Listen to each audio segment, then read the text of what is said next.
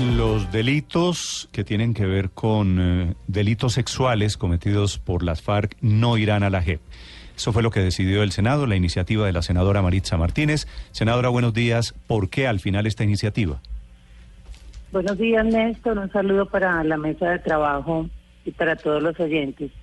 Bueno, lo primero es aclarar que ese no es el contenido de la proposición. La proposición no menciona nada en materia de competencia, porque para eso existe una sala de reconocimiento de verdad y responsabilidad que es la que determina en, quién, en, qué, en qué justicia va a recaer la competencia.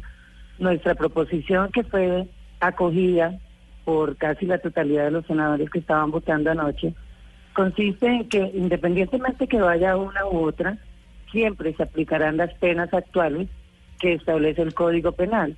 Esto por cuanto en el acuerdo, eh, en el capítulo de eh, que corresponde a víctimas, se habló mucho de la situación de los menores de edad. Allí se dice que eh, este tipo de víctimas son grupos vulnerables que merecen una especial protección. allí se dice que el, componente de justicia daría énfasis a las necesidades de estas víctimas, les daría un tratamiento especial. Todo eso se dice en el acuerdo. O sea, pero los señores siguen, los señores de las FARC seguirían en la Jurisdicción Especial de Paz, pero las sanciones por esos delitos las impone la justicia ordinaria. No, no, no, no.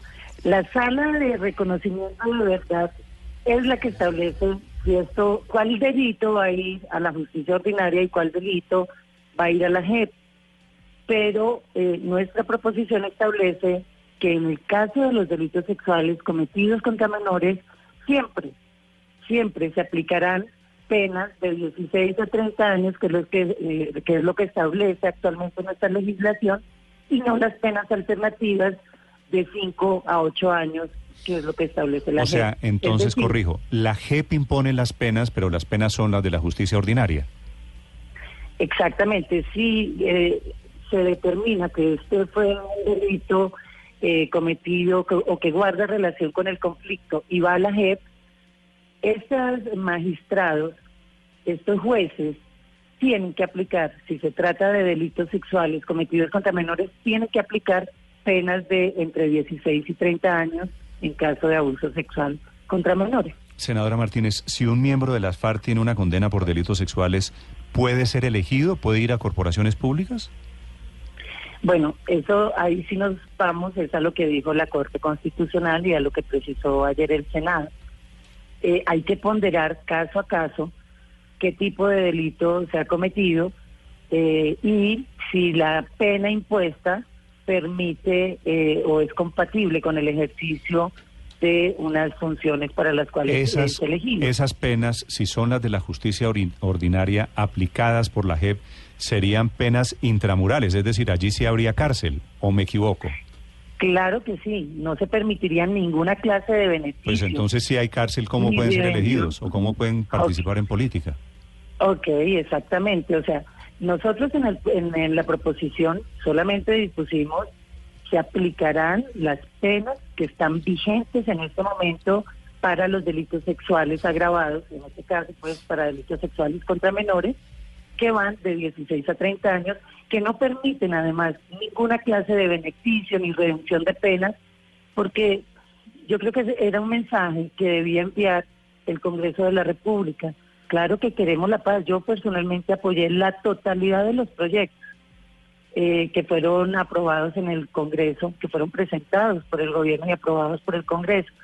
Sin embargo, eh, es muy importante que todo lo que aprobemos guarde, guarde respeto por nuestro ordenamiento constitucional.